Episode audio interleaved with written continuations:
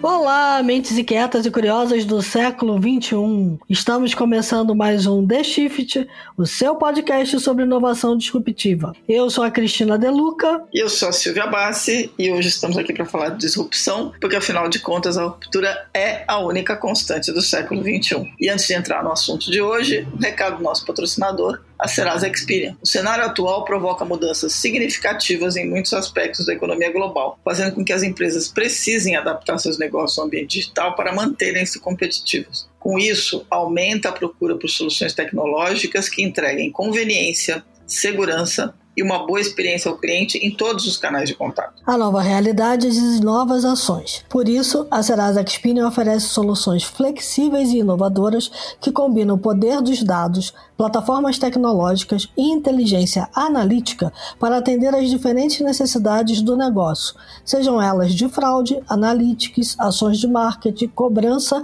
ou crédito, e pode ajudar a sua empresa a identificar oportunidades e superar os desafios, isso que a gente convenceu mencionou chamar de novo normal. Acesse o site serasaexperian.com.br e saiba mais. E qual é o assunto de hoje, Silvia? O assunto de hoje são ideias que valem um bilhão de dólares ou mais. Melhor dizendo, ideias que fazem nascer as tais das empresas unicórnios ou ideias que fazem uma empresa pivotar ou mudar o seu modelo de negócio para se tornar uma empresa muito mais forte, muito mais abrangente e muito mais centrada na economia digital. Mas como é que você chega nessas ideias? Como é que uma ideia se transforma num produto, se transforma num negócio? Qual a diferença entre o método e a aquela coisa que todo mundo acha que é mágico, que é unicórnio é mágico do nada. Tá bom que é um ser mitológico e aparece em todas as histórias fantásticas que a gente conhece, mas os unicórnios da realidade, que são as empresas, as startups que passam a valer muito dinheiro, nascem de uma combinação de muito suor e muito trabalho para transformar uma ideia que estava na cabeça do founder em uma coisa que seja de fato uma empresa e que tenha a competitividade e apelo para o mercado. Para falar de ideias e de como as startups transformam ideias em negócios bilionários,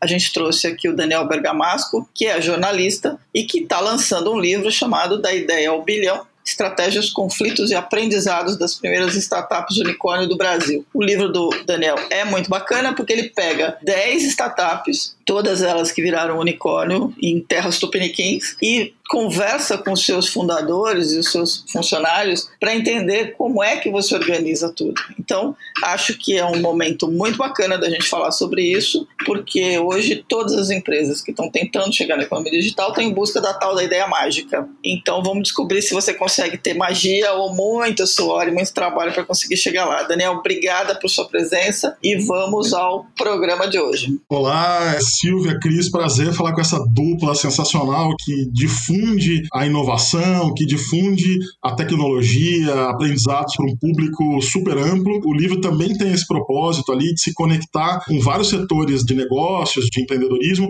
e com profissionais de qualquer área, mostrando conhecimentos dessa, enfim, dessas empresas disruptivas, dessas novas empresas. Então, tomara que eu tenha conseguido fazer isso bem como vocês conseguem fazer aqui no The Shift. Ah, eu tenho absoluta certeza. E aqui essa conversa vai ser boa, porque é três jornalistas que gostam de perguntar, um perguntando o outro vai ser uma confusão danada aqui. Mas vamos lá, vai ser um fogo cruzado geral. Eu me sinto mais à vontade perguntando do que respondendo, mas vamos eu lá. Eu também, mas aí... né? a gente vai ter um problema aqui. Vamos falar francamente.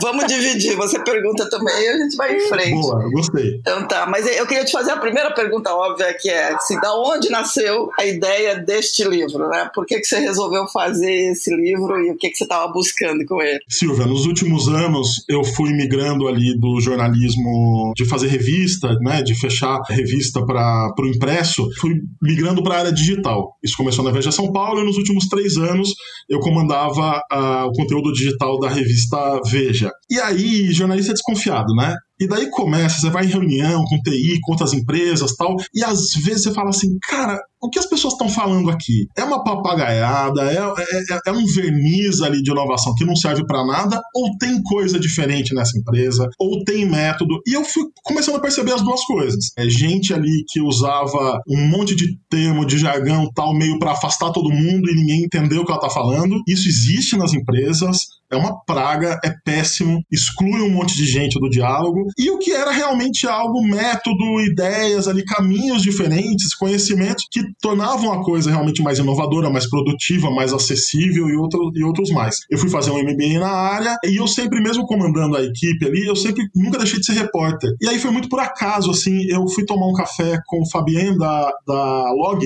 e logo depois do café, eu falando com algumas pessoas sobre a empresa, descobri que eles iam virar um unicórnio. E aí pude dar esse furo no site da Veja. Eu lembro que foi uma audiência altíssima. Eu falei, cara, tá vendo? As pessoas gostam de notícia boa, as pessoas gostam de saber o que tá dando certo, entender essas empresas. E aí eu fui mergulhando. Fiz uma matéria maior sobre os unicórnios, achei que meu, pô, vou fazer meu TCC ali sobre isso. Na hora que eu vi, eu falei, quer saber, eu vou mergulhar nesses, nessas empresas, entrevistar um monte de gente e entender quais são as histórias. Muito porque eu queria ler um livro sobre isso e ainda não tinha. Uhum. Mesmo internacionalmente, tem um ali chamado Startup Nation, sobre Israel. Isso. Não tem tanta coisa com a cara que eu queria. Eu falei, então eu vou fazer. Não tem, eu vou fazer. Muito bom. E como é que você marcou conversa com todos esses caras? Você tinha um ponto de partida? Você tinha uma pergunta, uma pergunta inicial para todos eles? Deles, quer dizer, o que que fez você virar um unicórnio? Ou a conversa era como é que você chegou até ali? Quer dizer, qual foi o, o teu ponto de partida? Olha, como é que foi meu processo ali, né? Eu comecei pesquisando muito, muito sobre as empresas e já pegando alguns pontos que eu falava, pô, eu quero mergulhar nisso aqui. Daí eu comecei ouvindo um monte de gente em off primeiro, antes de fazer as entrevistas, para meio entender caminhos assim, onde que eu ia mirar para poder me aprofundar e ter histórias boas. E aí fui pedindo as entrevistas. Essa coisa de unicórnio, né, é interessante porque porque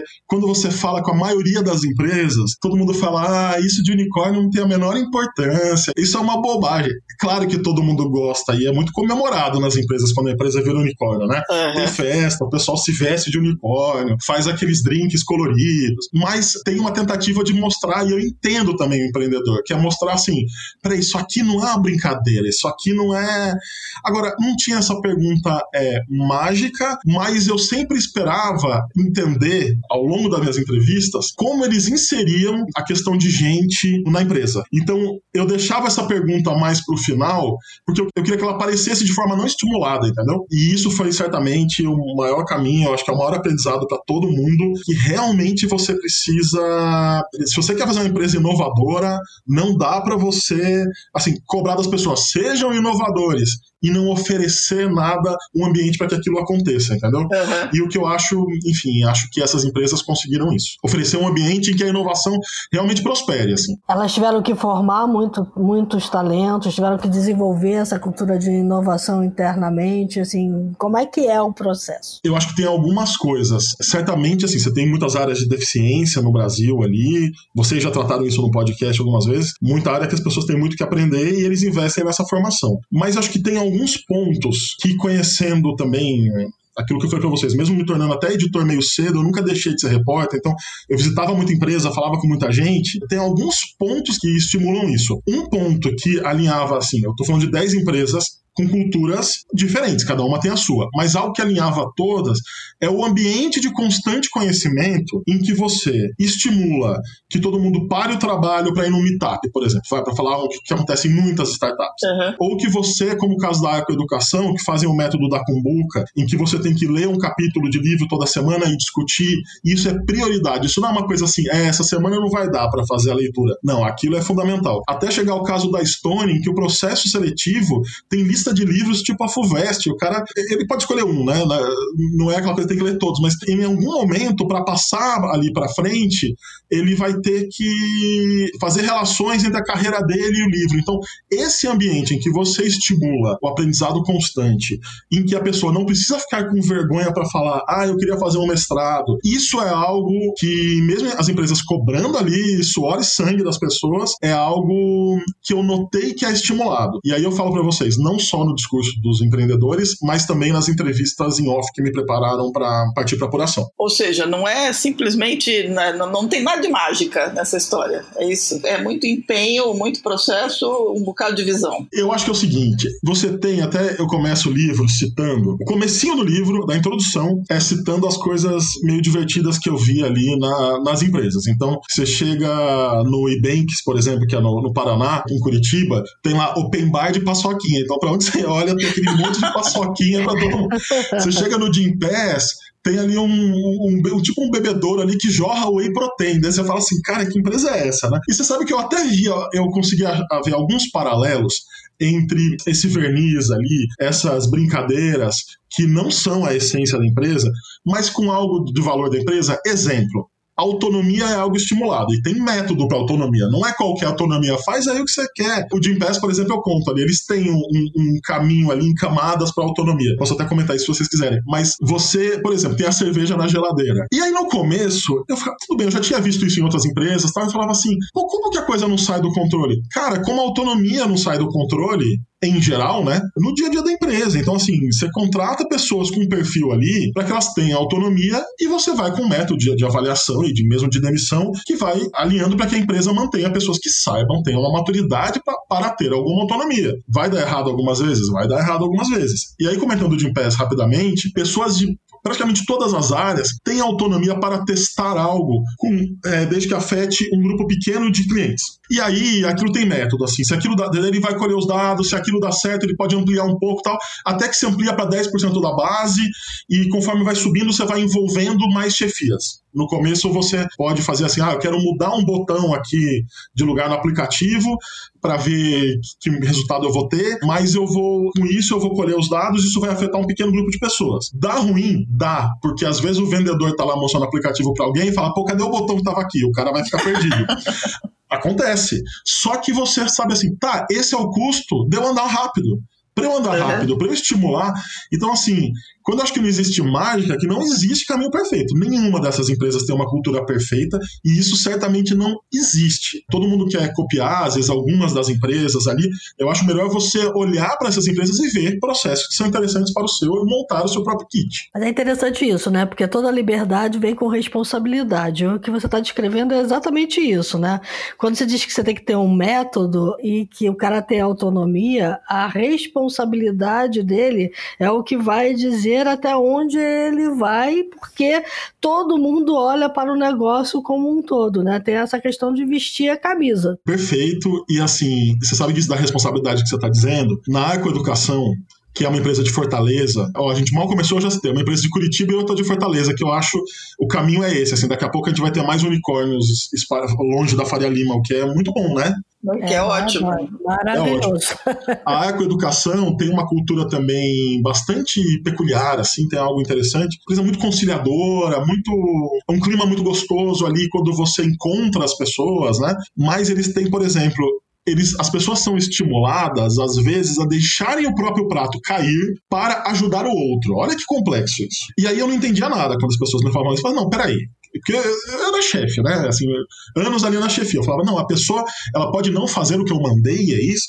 E aí é o seguinte: a pessoa tem que ter uma autonomia para avaliar e ela pode validar tal. Que em alguns momentos você tem as suas metas, mas para a empresa você tem uma outra prioridade que está fora das suas metas. E aí eu falei com a, Maíra, que é a pessoa de gente e gestão, e ela me deu uma resposta que eu achei interessante que ela falou. Você precisa ter uma cultura em que isso seja tido como resultado também, em que a tua participação, você passar a bola para o outro fazer o gol, também seja reconhecido. Se você não constrói algo em torno disso, não vai acontecer. Agora eu falo, Cris e Silvia, dá sempre certo, as avaliações são sempre justas, olha, é, são seres humanos. Eu imagino que deve acontecer. É óbvio que tem pessoas descontentes também em todas as empresas. Mas eu acho um conceito interessante para se aplicar, enquanto conceito ali, né? É, bom, tem, tem, tem muita essa história de que você falou a palavrinha-chave aí, né? Que é a cultura da empresa, né? Muita gente não se adapta e acaba saindo. Mas aqueles que se adaptam acabam jogando pro time, né? É assim nos times de futebol também. Todo mundo joga pra equipe. Tem gente que se adapta ao estilo de jogo, tem gente que não se adapta e acaba saindo, né? Não, perfeito. E vocês lembram aquele documentário, como é que chama o comentário do Michael Jordan? Tá na Netflix, fez maior oh, sucesso. Last Dance. Last Dance. Last Dance. É que você tem, assim, o senso de time mesmo quando você tem algo, ah, tem o gênio do não sei o quê, a força do time, a inteligência do time, ela tem que ser, ela tem que ser estimulada, né? As pessoas têm que jogar junto e são culturas muito intensas. Isso não tem exceção, assim, não tem empresa que deixa rolar. Então realmente se torna insuportável para quem não se identifica. Você está falando de algumas práticas transformadoras aí do ambiente corporativo. Você conseguiria falar pra gente mais algumas, assim, que tenham te chamado a atenção? Olha, deixa eu pensar. É, eu falei isso do conhecimento porque eu acho que realmente essa chave, é, isso muda muito. Na área de gente, a contratação pelo chamado fit cultural foi uma coisa para mim um pouco contraintuitiva no sentido assim, eles deixam de fora talentos brilhantes que não tem muito a ver com a cultura da empresa, justamente por, por entender que esse senso de time tem que ser estimulado ali. E isso, se você vai pegar nas sociedades, por exemplo, é, eu conto ali a, a, formação de sociedade da Log, do Nubank, são sociedades quase Tinder, assim, as pessoas não se conheciam. O trio do Nubank não se conhecia. Quando o Davi Velli chegou no nome da Cristina Junqueira e do Edward para formar o trio, eles, algumas pessoas ali desestimularam, disseram assim, não, a Cristina, ela tem tais características, e o Davi falou, pô, isso é ruim. Por exemplo, uma delas que eu cito no livro é, não, ela é uma pessoa que ocupa todos os espaços, assim, ela, ela é muito pilhada, então onde tiver ali, cria muito conflito com algumas pessoas, porque onde tiver um vácuo, ela vai chegar. E o Davi falou assim, pô, mas isso é ótimo, é tudo que eu quero, é uma empresa que está começando, eu preciso de alguém que faça tudo. O Edward ali, assim, ah, não tem tanta experiência para ser um CTO, nunca foi e tal. Mas as pessoas falam, pô, mas é a pessoa mais inteligente que eu conheço. Poxa, então esse cara tem que entrar. Eu acho que tem algumas coisas contra-intuitivas, e você sabe que outra também, assim, algo que eu eu não acho que é inédito, mas eu acho muito raro em outro tipo de empresa, é você envolver a equipe para contratar o chefe. Isso na educação também é algo que. Não, imagina, em jornalismo eu nunca vi isso. Ah, eu posso escolher o meu editor. De que legal. em time de futebol também não, viu? Jornalista olha, é o bicho mais quadrado que existe na face da Terra. Vamos combinar, vai. Você sabe que. É olha, é perfeito você ter dito isso, porque às vezes eu acho que na comunicação a gente pensa, ah, a gente está na comunicação né? É, somos naturalmente ali conectados com as tendências tal. Eu não sei, eu, eu aprendi muito, assim. É, depois, acho que eu fui gestor dele por 11 anos, né? Aprendi muito, muitas práticas interessantes. Isso de você contratar o seu chefe é algo que faz sentido quando você olha. Mas faz sentido numa empresa em que as pessoas, no geral, estão crescendo e evoluindo ali na carreira. Então é assim, a empresa ela anda mais rápido do que as pessoas conseguem avançar muitas vezes né? Uhum. Então a empresa ali, de repente, ela é uma empresa de oito pessoas e daqui a passa ela tem dois mil. Isso levou poucos anos mesmo no Brasil, em que a coisa vai mais devagar. E aí a empresa já tem outras necessidades. E às vezes o cara que está ali performando bem e ajudou a empresa a chegar nos 2 mil, ele não está pronto ainda para o que vem. E aí tem a experiência, que é ótimo, né? Que bom que daí tem que trazer às vezes alguém de fora para aumentar, para melhorar o nível. Mas não quer dizer que esse cara tá parado na carreira. Se ele estiver performando bem, ele até pode receber alguma promoção ou seguir, mas ele não está pronto ainda para dar aquele salto. De repente aquela área dele era uma gerência e vira um cargo de diretoria de VP, etc. E aí, ele estar tá envolvido nesse processo pode ser coerente. De novo, ah, dá sempre certo, pronto, final feliz. Não, não dá sempre certo. É, eu perguntei isso, o próprio Ari de Sá, na, na ACO, que me fala sobre a experiência dele nisso, ele falou, não, às vezes dá errado, às vezes a pessoa está descontente e sai. Mas, por algum motivo, eles enxergam que esse é um caminho estimulante para quem fica e para você reter o talento também que te ajudou a chegar até ali. Algumas coisas que você falou agora, quando a gente pensa nas empresas nativas digitais e que viraram unicórnio, vem, vem, várias coisas na cabeça. Vem, claro, aquela coisa mágica que você falou, né? Ninguém fala, ninguém, ninguém declara, ah, não, imagina, unicórnio não é nada. Não, é, é quase um, é, um, é um selo, né? É um, é um Opa. reconhecimento de mercado e é principalmente quando você está tentando atrair investidor, é obviamente um sinal de que você vai valer alguma coisa para ele depois recuperar o dinheiro dele. Tem todo esse conceito, né, por trás dos VCs, essa coisa toda. Mas é, quando a gente pensa nesse paralelo, no fim das contas, o que a gente está falando assim, a diferença entre as startups e as, as incumbentes hoje, que é a grande dificuldade, na minha opinião, é que a startup tem a grande dificuldade de nascer de verdade. Ela está ela tá, ela tá criando uma cultura. Ela não só está criando uma cultura, mas ela está criando uma cultura em torno de uma ideia que tem que dar certo como negócio.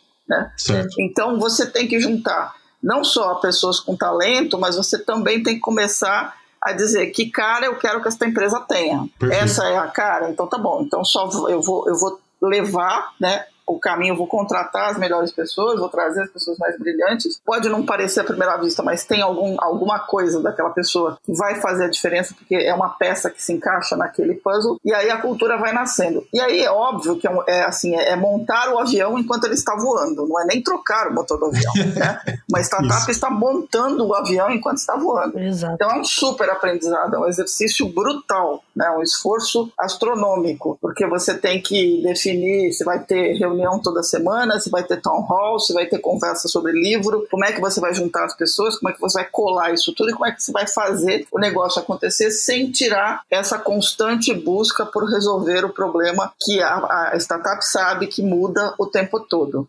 Uma incumbente é um avião que está tentando trocar o seu próprio motor. Exato. Então ela já tem uma cultura, as atendentes de bordo já tem um processo, o piloto tem um jeito de funcionar e de repente você fala não, isso tudo já não funciona mais. E aí ela tem que desconstruir às vezes uma cultura para trazer uma outra cultura que abraça a inovação, que o cara decida trocar o botão e o CFO não vai ter um ataque histérico. Então você tem um processo. Na junção dessas duas coisas, o que que uma incumbente, o que que as empresas tradicionais, na tua opinião, de tudo que você ouviu das startups, tem de melhor a aprender com elas, né? Como é que você troca o motor do avião? Qual é o grande insight ali desses caras todos que você ouviu? É um desafio gigantesco, porque você tem ali a receita vindo de um lado, as empresas não têm resistência à inovação por acaso, Uhum. Não é por acaso. Eu acho que é importante também. Eu, quando fui fazer esse MBA em inovação e tinha muita discussão, comecei a perceber assim: às vezes a gente fala assim, ah, tá, uma empresa parou no tempo, ah, Blockbuster morreu. Cara, é importante você tentar também ser um pouco generoso com quem morreu, com o falecido,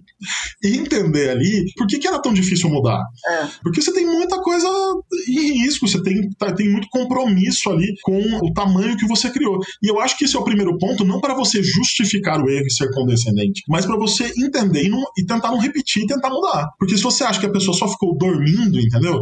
No jornalismo tem isso. Às vezes acham assim, ah, é, não houve uma. não se modernizou tal. Cara, isso aconteceu realmente assim. Óbvio, óbvio que tem muitos erros, mas no contexto global, ali, quando você olha a experiência de outras empresas, inclusive as vencedoras, e separa o que deu certo do que deu errado, Uhum. você começa a entender um pouco, é, pensar um pouco também assim: olha, mesmo com aquela dificuldade, ah, essa empresa tal deveria ter agido diferente. Tem uma figura de linguagem que a Móvel usa que eu acho libertadora, assim, no sentido que você organiza um pouco o raciocínio Uhum. que é você ter. Eles falam isso para a própria empresa, para falar de startup, mas eu acho que vale para qualquer empresa, que é o seguinte: não sei se vocês já ouviram isso, que a empresa ela tem, você tem que saber diferenciar o transatlântico e o jet ski.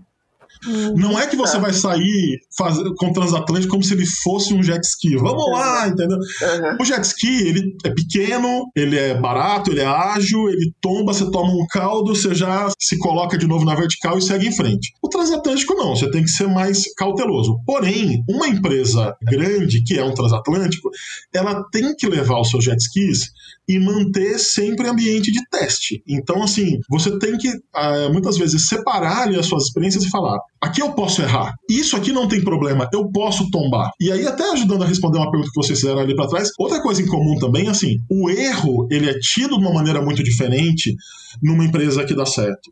Cara, uma empresa tradicional, o erro ali, muito punido, etc., não pode. Tudo bem, é, você não vai querer nem na, no hospital que os médicos disruptivos achem que tudo bem sair errando. Isso também numa empresa é colocar tudo, tudo a perder com erro, mas entender um erro controlado, uma abordagem controlada do erro. Então, para eu continuar inovando, eu vou fazer o seguinte: eu vou separar que eu vou tentar fazer esse projeto, eu vou ver o que acontece, eu vou colher os dados e o que der errado vai ser adubo para as experiências que vêm para frente. Com isso, é libertador no sentido que você sabe que aquilo pode dar errado e você já calcula o risco em pequenas experiências. Isso pode ser adaptado a qualquer empresa. Uma loja de material de construção que está numa cidade do interior, por exemplo, pode fazer o seguinte: a gente vende telha do mesmo jeito, mas será que se eu fizer algo diferente, assim, assado, fazer um teste de preço pequeno ou que vai para parte dos consumidores, colher os dados, sabe? Tem uma coisa da transformação digital que me incomoda do termo, apesar dele ser um termo preciso, né? As empresas precisam passar pela transformação digital. A gente está num momento de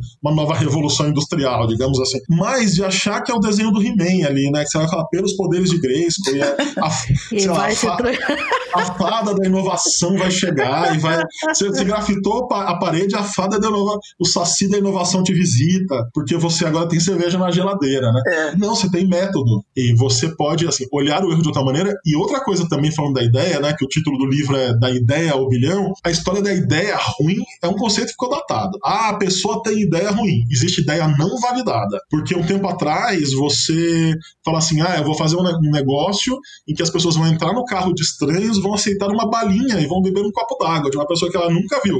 Parece uma ideia não muito. Maluca. Maluca. E, e assim, o Airbnb, por exemplo, ele foi recebido como uma insanidade. Você vai abrir a casa da pessoa, vai abrir o teu sofá para alguém que você nunca conhece, vai deixar a chave ali pra um doido tal. Então, assim, a ideia não validada é que, é, é que a ideia é ruim, assim. Então, abrir, ah, tem o um estagiário que fala besteira. Cara, o importante é você ter um método de entender para saber se aquilo é besteira para saber se o gato tá vivo ou tá morto, você tem que colocar a coisa em campo e com método para não colocar tudo a perder. Esse ponto que você tocou para mim é o mais importante, definitivamente assim, é, é, o, é o que me move, porque quando você tem uma ideia, é, é, aquela questão do por que não. As pessoas nas empresas é, tradicionais, elas vão com o não, porque né, a primeira resposta é o não. Quando, na verdade, a pergunta que tem que ser feita é por que não? Né? Uhum. Por que não a ideia do estagiário ser, ser bacana? Né? O que, que impede? E aí o conceito de, da ideia ser validada, ele é muito tangível, porque você está dizendo o seguinte, essa é uma ideia, ela pode ser aplicada, ela pode acontecer, ela pode virar um produto. O que, que eu uso para afirmar que ela está validada? Né? Eu acho que falta, é, as startups usam muito método de verdade para conseguir chegar lá. E o método passa por dizer como eu vou validar esta ideia. Então eu tenho esses parâmetros para validar. E acho que as empresas constituídas, as tradicionais, elas se baseiam em métodos antigos e em crenças muito arraigadas. Então, uma ideia boa, que pode parecer maluca em princípio, mas está enraizada em algum reconhecimento de comportamento do consumidor, vai para o lixo porque ela não se encaixou numa caixinha específica que estava ali. Fazendo uma analogia entre o transatlântico e o jet ski, você precisa ter formas de saber como é que você vai lançar o jet ski até para esse jet ski bater num iceberg e desviar o transatlântico, né? Exato. Perfeito, nossa. O jet ski é o batedor, né? É o que avisa Exatamente. que tem o transatlântico lá na frente. Então, assim, tem muito método das startups de soltar o jet ski. Às vezes são drones. Vai na frente. Voar, é. Vai embora, meu filho. Depois você traz a novidade pra gente aqui, né? Então, e vamos ver como é que a gente vai fazer para manobrar, né? Agora vocês percebem que até agora na gravação a gente mal falou de tecnologia, porque tem tecnologia, mas o método ele passa muito por modelo de negócio e por conceitos que podem ser usados ali, aplicados por qualquer profissional que quer ser mais inovador, é. como gestor ou não, empreendedor de outras áreas. Então, eu acho que tem um ponto. Até eu tenho uma, vou fazer uma pergunta para vocês, posso? Pode. Pode. Como é que vocês estão vendo ali a inteligência artificial como um próximo passo grande é, para as empresas brasileiras? Eu estou vendo muito hype em torno de inteligência artificial, muita gente dizendo que tem alguma coisa quando não tem. Estava numa discussão antes de entrar aqui no LinkedIn justamente sobre a questão de que a LGPD vai, de alguma forma, inibir a inovação, principalmente na área de inteligência artificial. Eu discordo. discordo totalmente, porque eu acho o seguinte: toda toda inovação precisa de parâmetros e esses parâmetros são determinados limites. Se você tem os limites claros dados por uma legislação, que você pode, inclusive, conversar com o futuro regulador para definir quais são as boas práticas em determinados segmentos econômicos, você vai conseguir, de alguma forma, pautar a inovação para, dentro desses limites, com criatividade, encontrar aquilo que é possível ser feito. Então, quando eu olho para a inteligência artificial hoje, eu olho para justamente é, um entendimento que está faltando no mercado de como ela pode ser usada para transformar dados em insights acionáveis para as empresas. É eu não estou vendo isso. É, eu ia falar exatamente isso. Eu acho que o grande problema da inteligência artificial não é falta de ferramenta, não é custo, porque isso tudo é balela. As ferramentas, as ferramentas de inteligência artificial estão ficando cada vez mais baratas. Os algoritmos estão ficando cada vez mais encaixáveis como bloquinhos. Você consegue ter algoritmo como serviço, quase praticamente. O problema é que para você chegar numa inteligência artificial de verdade, você precisa ter uma cultura de dados, você precisa entender o que você quer, né? E, e, e saber usar aquilo e conseguir construir alguma coisa e falar assim, não, eu posso tirar desses dados usando a inteligência computacional um jeito mais rápido de resolver um problema? Posso, mas eu acho que antes da, da, da IA vem os dados, e eu acho que ainda a gente tem uma baixa cultura de dados nas, nas, empresas em geral. Pegando a história da magia dos unicórnios, tem muita gente que acha que inteligência artificial é mágica. Basta apertar um botão e tudo vai acontecer. Não é assim. É, não, não é, né? É muita relação. Tem que saber perguntar, tem que saber ler as respostas, né? É, exato. É, né? um, saber o que você quer, né? Então, aonde você quer chegar, qual é exatamente qual a pergunta que você precisa responder e quais são os dados que você vai usar para responder essas perguntas, né? Então, assim, tem muita gente que acha que quanto mais dado, melhor. Também não é assim, né? Muito bom. E sabe outra coisa também, complementando aqui, que é o seguinte, também não é assunto só da TI, né? Não. Cara, quem estudou filosofia, ciências sociais, sociais, comunicação. Eu, eu vi outro dia uma frase do, do Nabokov que eu achei interessante, que era não existe ciência sem imaginação, nem arte sem fatos. Eu acho que isso vale para muito, para esse assunto também ali de dados, de inteligência artificial, de ser um assunto de todos, não só ser o um assunto de programador, né? Agora eu vou devolver a pergunta para você, tá? Porque assim, Nubank usa inteligência artificial. Uhum. iFood usa inteligência artificial. Stone usa inteligência artificial. É, quinto andar está no caminho de usar inteligência artificial. Assim, se eu, o Gimpass usa. Se eu for olhar para vários dos unicórnios que você ouviu, como é que eles também estão vendo essa área de inteligência artificial e fazendo uso dela? Você sabe que isso é algo que está numa transformação tão rápida agora que foi até eu até no livro falo de uma maneira mais ampla, porque isso está mudando muito, eles estão aprendendo demais. Acho que bom, os usos óbvios ali de você entender mais ali, predição de comportamento, etc.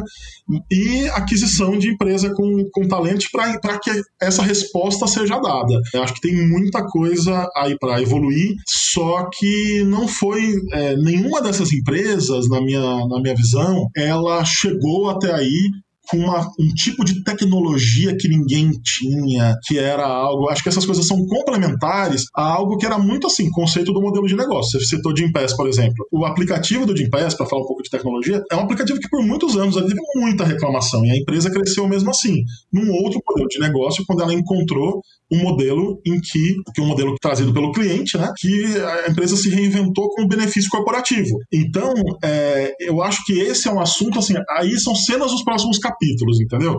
Tem coisa boa, mas eu não vejo algo que assim, ah, o Brasil vai liderar mundialmente isso como referência. Elas estão assim, tem empresas adquirindo startups da área para que deem essas respostas. É, isso tem uma outra coisa interessante, né? O mercado brasileiro por si só, ele já é suficiente para transformar uma empresa num grande unicórnio sem que ele precise estar presente em vários lugares no mundo, né? Porque existia aquela máxima de que o unicórnio era um cara que atingia um determinado valor de mercado porque o produto dele escalou de uma tal forma que ele se tornava universal. Não é bem uhum. assim também. É, é o, o Brasil, é, realmente você vai pegar um país como, sei lá, Israel, por exemplo, que a gente citou aqui, o teto é muito baixo, né? Uhum. Mas o que eu vejo também é o fato de você começar resolvendo um problema brasileiro, uma jabuticaba ou algo muito, também não te limita a conquistar outros mercados. Vocês citaram aqui, né? Ebanks é uma empresa internacional, tá na América. Latina inteira. Uhum. Cara, o começo ali, a história do boleto, que ninguém entendia, o fato deles terem o domínio, olha coisa muito coisa mais anos, sei lá, 98, sei lá, ah, eles têm o domínio boletobancário.com. Cara, isso fez a diferença ali na empresa. E aí, ah, vai fazer essa abordagem, e a empresa cresce e não vira só aquilo. Então, é, eu acho que você tem, por um caminho grande, muitos quilômetros a serem percorridos só dentro do Brasil. Quinto andar é outro exemplo, né? Essa, uhum opção do fiador ali é realmente algo muito inusitado e que pegou esse mercado muito de surpresa, porque as pessoas estavam nessa área, não imaginavam que você podia ter uma imobiliária sem fiador e seguro fiança e cheque calção, né? Enfim, agora não quer dizer que o quinto andar vai ficar só aqui. Tem uma empresa, por exemplo, aqui de São Carlos que chama Arquivei, né, que é para organização de notas em empresas. Cara, o problema brasileiro é gigante. Eu, a abordagem deve ser muito diferente. A empresa vai ter que se transformar para ir para outros países. Mas isso não quer dizer que não possa acontecer. Mas todo mundo precisa arquivar alguma coisa, né? Então... Todo mundo precisa arquivar alguma coisa. É, de fato. É, eu acho que o core disso tudo, quer dizer, voltando um pouco a essa coisa, você mencionou a questão de que a gente falou, falou, falou e não falou de tecnologia, né? O que é bom, né? O que é bom, é. Não é proibitivo para quem não tem milhões para investir logo de cara. Desculpa. É, não, não, não, é, mas é, é a, a, tecnologia ela, ela é um ponto de partida dado quando você pensa numa startup né? Uhum. Ela vai resolver um problema usando tecnologia. Isso é, isso é ponto dado para ela, né? É, é, o ponto de partida, é o, é o inception ali, né? Você vai resolver um problema com tecnologia. E aí a grande diferença é que as startups são empresas que têm um pensamento digital são orientadas ao digital e você tem as empresas tradicionais que ainda são orientadas ao analógico, né? E elas estão tentando torcer. Então, eu acho que o grande ponto ali de, de diferença está nessa questão. Você dedicou para o teu livro três capítulos sobre ideias, né?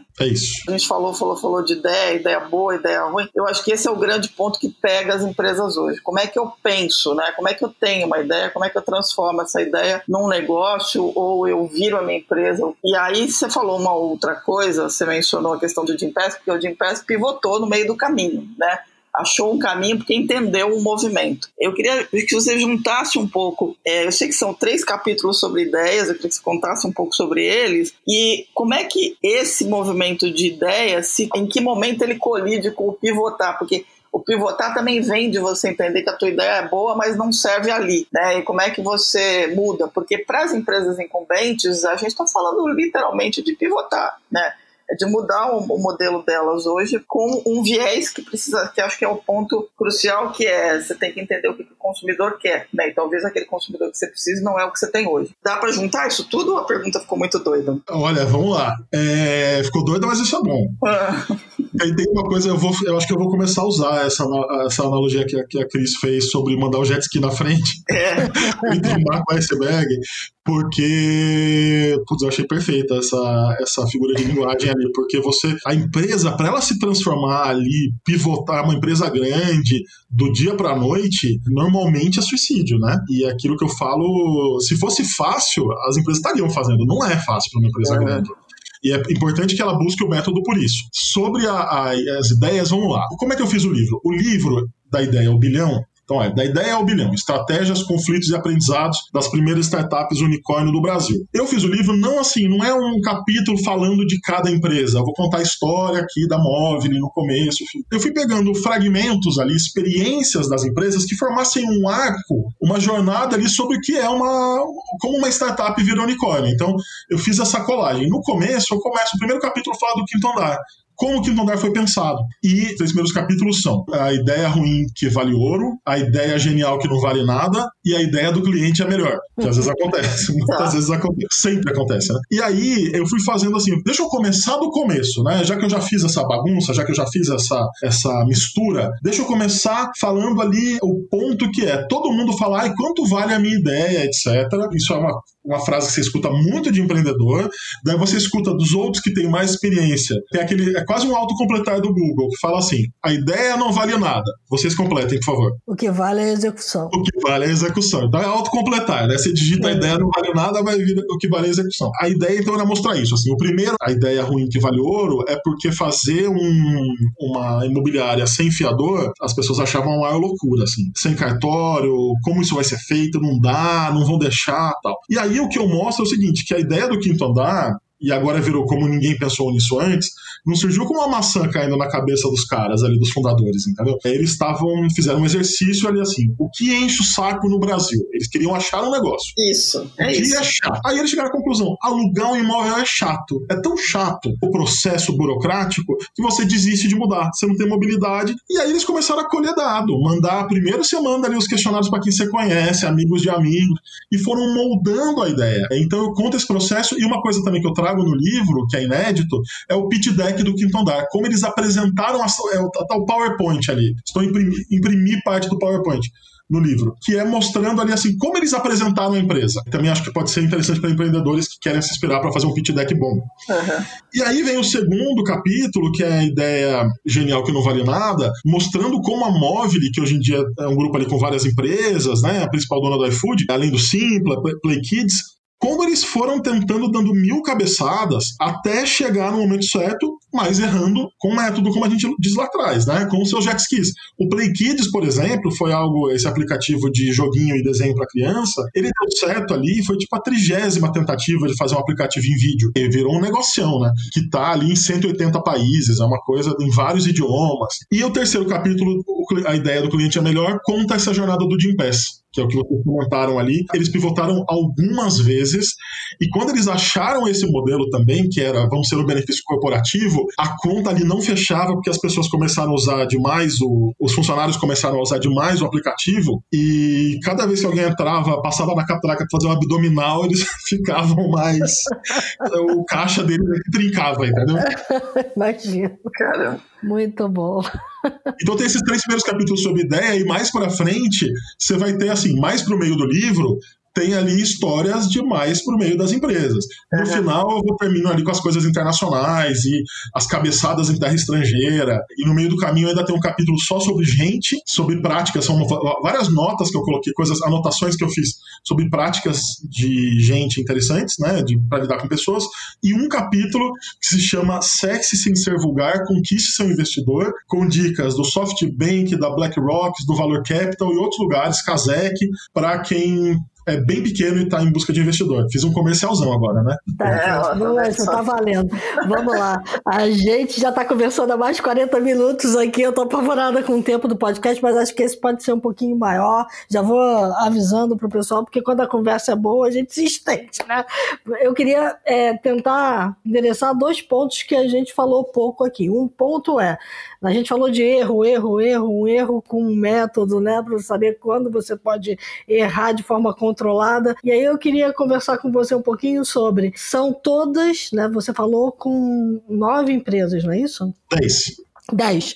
10 empresas. São todas empresas bem-sucedidas, mas que erraram muito. Elas falam dos erros? O livro trata disso? Não, falam dos erros e tem algo que eu acho tão interessante hoje em dia, porque no começo eu até fiz aquela apuração em off antes de falar com os empreendedores, que eu falei assim, cara, senão fica um conto de fadas, né? Uhum. Outro dia eu ouvi uma expressão que é, não sei se pode falar aqui, mas é um conto de fodas, né? Tipo, todo mundo era iluminado, maravilhoso, e aí deu tudo certo, ele era bonito, ele foi ficando mais lindo, cresceu o bíceps e tal. E eu acho que hoje em dia tem algo do empreendedor de celebrar o erro de uma maneira não é claro, né, gente, assim, mostrando as experiências do passado e os aprendizados a partir do erro. Isso às vezes é um pouco, eu vejo um pouco de exagero em alguns empreendedores, que parece aquela coisa da conversão em que a pessoa quer falar, contar tudo de podre que ela fez na vida para mostrar o quanto ela é digna ali daquela iluminação, entendeu? Mas a verdade é que no geral é muito bom que os empreendedores estejam abertos a mostrar o que deu errado. E isso não foi uma dificuldade tão grande, sabia? É, ao tocar nos assuntos assim especialmente sobre erros do passado. Tem um caso ali que eu acho interessante do negócio que deu muito errado é quando a Móvel. A Móvel é uma empresa muito singular, singular. Ela tem tantos afluentes ali tem grupos diferentes que se juntaram para criar a Móvel. Então, começou com a Anytime do Rio e mais a Compera de Campinas. A própria Móvel, que também era de Campinas, foi adquirida por eles e o nome ficou Móvel. E aí deu tudo errado. Eles juntaram o pessoal, os cariocas com os campineiros ali. E o primeiro churrasco, a gente conta ali, já foi um caos, assim, porque as pessoas de, de Campinas estavam ali, todo mundo com a camisa por dentro da calça, esperando os cariocas chegarem. E eles vieram num ônibus tomando cerveja em cada posto que parava, eles compravam mais cerveja e chegavam ali para esse churrasco de, de fusão e um cara já grita assim, né? Ninguém bebe água de Campinas, fazendo uma piada homofóbica ali com a cidade. Daí os caras de Campinas detestaram aquilo. A empresa deu errado, todo mundo se boicotava, os diretores ficavam um boicotando o outro. Até que, assim, essas, assim, isso deu muito errado, mas é uma empresa que deu certo e não foi à toa, né? Uhum. Até que eles contrataram uma consultoria e fizeram uma. Foram quase um acampamento, assim, pro hotel Fazenda, ficar alguns dias se acertaram na marra, tipo a sua mãe ali coloca todo mundo ali para vai dar mão na marra e estabeleceram ali com a ajuda dessa consultoria, estabeleceram o papel de cada um, deixaram claro ali como que isso ia acontecer, os princípios e a partir daí a coisa foi se adequando e se desenhando, né? A ponto de alguns saírem e ficarem só como sócios também. Gente que hoje em dia é sócio de uma empresa enorme, né? Então, esse é um exemplo. Mas tem muitos erros, assim. Tem muita. Tem, eu até falo, né? Estratégias, conflitos e aprendizados, porque tem, tem belos conflitos. E as experiências internacionais, eu sei que a gente se alongou aqui, mas eu me alonguei, né? Em princípio, o começo das empresas indo para fora do Brasil é só coisa errada. Até dar certo. Muita bateção de cabeça, né? Mas tá Muita certo, é por aí mesmo, né? É aí que se aprende, né? A gente aprende errando, né? Já dizia o ditado. Então. Exatamente. Tem um exercício que é bacana, que, que quando você descreveu a ideia do, do, do, quinto andar, é o que, que enche o saco do brasileiro, né? Que é, é de novo, a, a melhor ideia, o melhor jeito de você achar um caminho para você entregar um outro produto mudar a sua empresa, é você se perguntar o que, que é o tal do very bom jobs to be done lá do Christensen, né? que é o consumidor está sempre não está comprando alguma coisa, está procurando alguma coisa que faça um serviço que ele gostaria que fosse feito. Né? Você acha que isso, esse é o, é o grande valor das startups unicórnio, é ter conseguido entender qual é aquilo que mais atormentava o, um consumidor potencial, é ter entendido onde estava o problema. É, acho que você pegou bem o ponto aí, acho que é exatamente isso. É, você, também vou falar uma frase que não é tão incomum, mas que eu acho que resume bem a coisa, que é você não ficar buscando cliente para o seu produto, você buscar produto para o seu cliente. Uhum. O que, que as pessoas querem, como elas querem, que resposta elas dão. E no caso também, ali eu falei da ideia do cliente é melhor, não só saber o que perguntar, mas estar tá atento às demandas emergentes, né? Ao que ninguém perguntou e o consumidor quer falar. Foi o caso do Gimpass. Um e-mail que podia ter ficado na caixa de entrada perdido mudou a empresa. Uhum uma empresa que estava quase que não estava tão bem, assim, que não tava, não tinha deslanchado ainda, depois de anos de tentativa. É. Então é isso, acho que você resumiu muito bem e eu acho que está na hora e é, é impressionante, né? Eu fiquei mergulhado nessas empresas, acompanhei alguns processos internos, muitas entrevistas, entrevistei ali fundadores de todas as empresas e aí você volta para o mundo real. Você sai da empresa, você volta para o mundo real. Você vai numa loja, você vai num lugar e você vê o tanto de fricção realmente que ainda existe com o consumidor, as uhum. pessoas te entregando o que você não quer, do jeito que você não quer, achando que aquele modelo ela vai conquistar você na marra. Eu falei assim, bom, tudo bem, me irrita, mas que bom, eu acho que contar a experiência das empresas vai ser realmente útil, porque acho que o mundo tem muito que aprender com elas. É. Não que elas sejam perfeitas, realmente não são. Eu acho que tem um outro aspecto que você deve ter abordado no livro e que é uma diretriz entre todas essas empresas, é um amor absoluto pelo consumidor, né, pelo cliente. Então, o produto não só ele resolve o problema, mas ele também caminha para tá resolvendo, para entender o consumidor o tempo inteiro e está mudando e está entregando uma experiência que faça com que ela cresça, né? Ela precisa encantar, porque se ela não encantar, ela não tem cliente. Então é uma obrigação fundamental, não só entender o problema que o consumidor quer resolver, mas uma vez que você esteja resolvendo, eliminar as tais das fricções, né? Você vai ser sempre a melhor experiência, a mais barata, a mais rápida e a que vai deixar o cara mais feliz, né? O Nubank é um exemplo típico, né? O cartão colorido mais desejado né, pela, pelas pessoas no Brasil, tinha filas lançaram, e continua sendo. Então, você tem um aspecto importante aí, que acho que é outra lição, me parece, que é esse amor absoluto por resolver muito bem o consumidor e ouvi-lo o tempo todo. Né? Ô Silvia, é, tem isso que você falou, é perfeito, e em adição a isso, a questão, por exemplo, né, o Nubank, o investimento de marketing do Nubank é irrisório na história do Nubank, né? É você ir fazendo, conquistando fãs, encantar, como você falou, é, e isso parte também por umas coisas mais complexas, que são até aquele, agora, é, como é que é? Employer branding, né? Que é a ah. marca empregadora, né? Isso. isso também acaba se tornando fundamental ali. Eu vi agora na pandemia algumas empresas demitiram no começo porque tomaram um susto. Cara, o jeito de demitir também ficou diferente. Você pega a Stone, por exemplo, que depois acabou batendo recorde na pandemia, mas no começo fez um ajuste ali, demitiu parte do pessoal. É uma demissão ali que, assim, os caras saíram com os próprios, ganharam os próprios notebooks notebooks com LinkedIn pago por alguns meses para se recolocar, ganharam outros equipamentos que usavam no dia a dia. Pensar dessa maneira, então a empresa ela vai fazendo parte da vida das pessoas de uma forma muito transparente que não tem marketing que resolva. É. Não dá, assim, não tem Ivete Sangalo que resolva problema de empresa é, se sozinha com estagiário ou com um executivo ou com um gerente que vai fazer um post no LinkedIn e vai contar tudo. E na versão dele, né? Então, assim, realmente não tem Ivete Sangalo que resolva. Muito bom. Muito bom, bem bacana. Muito bem, acho que temos um belo programa. Temos um programa. Vamos para os insights? Vamos para os insights.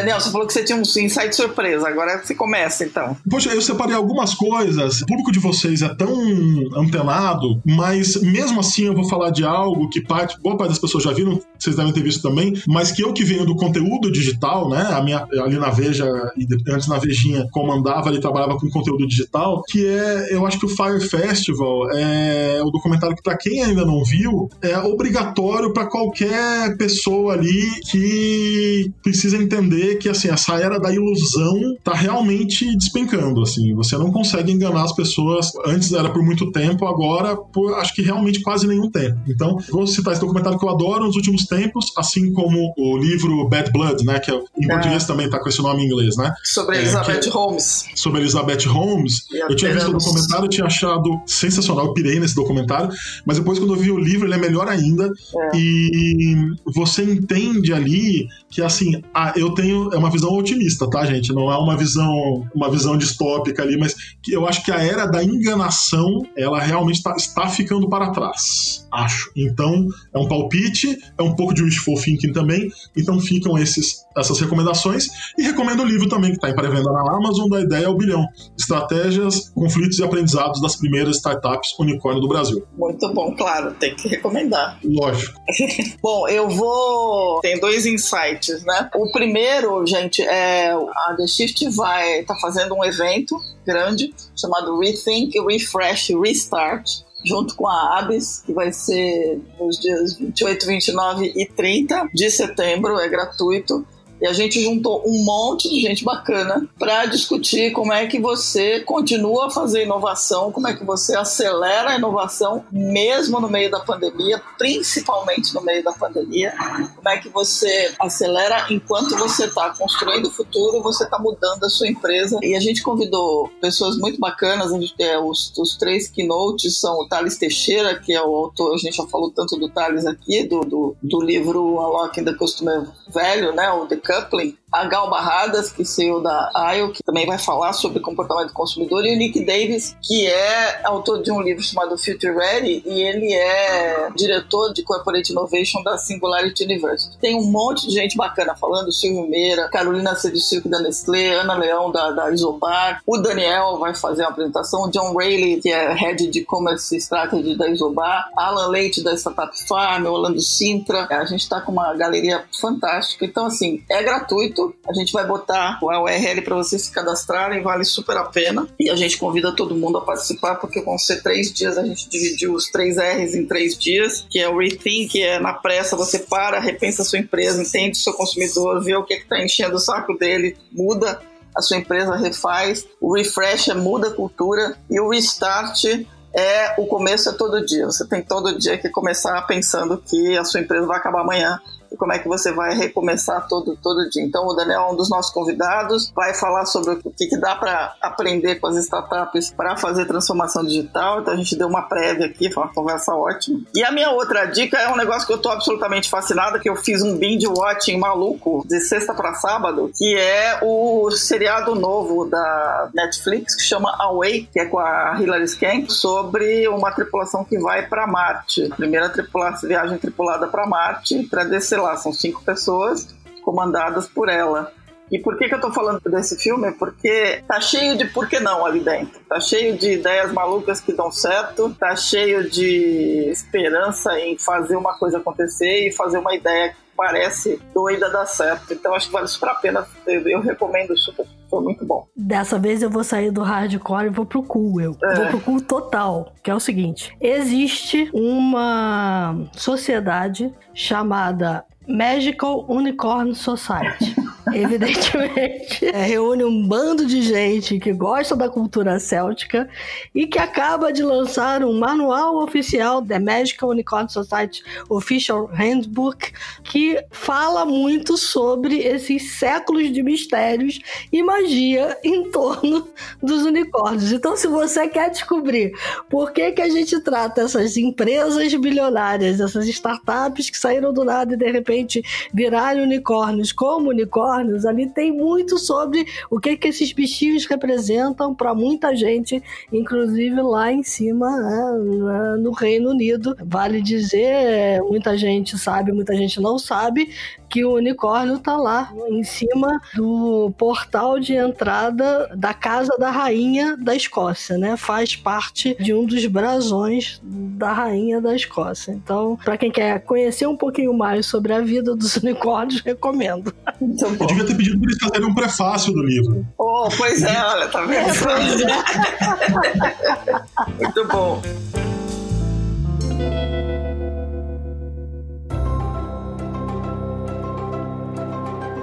Daniel, super obrigada. Foi um papo ótimo. Foi muito bom ter você. Obrigada mesmo pelo teu tempo. Parabéns pelo livro. É, a gente, atenção, pessoal. O livro do Daniel está disponível na Amazon, certo? É, em todas as boas livrarias. Está tá em pré-venda já, em alguns sites, inclusive na Amazon. Se a pessoa estiver escutando depois do dia 28 de setembro de 2020, já está em todas as livrarias. Está no próprio site da Companhia das Letras, né? Ele é da Companhia das Letras. Exatamente. E a gente vai colocar no, nos comentários aqui do podcast para todo mundo mundo poder pegar os links. A todo mundo que nos acompanhou, espero que vocês tenham adorado a conversa tanto quanto a gente. Dicas, sugestões, críticas, elogios, deixiste.b9.com.br. Fiquem bem, tenham boas ideias. Lembre-se que nenhuma ideia é ruim, vale a pena testar. Usem máscara, essa é uma excelente ideia e precisa ser continuada. Mantenham o distanciamento, a gente está na pandemia, precisa se cuidar. E até a próxima, pessoal. Daniel, muito obrigada pelos insights aqui, divididos com a nossa audiência. E, pessoal, lembre-se, enquanto a gente estava conversando aqui, o mundo lá fora mudou barbaramente. É, e quem entendeu vira unicórnio?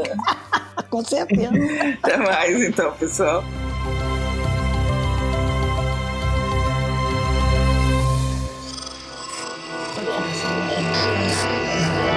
Esse podcast é, é apresentado por b9.com.br.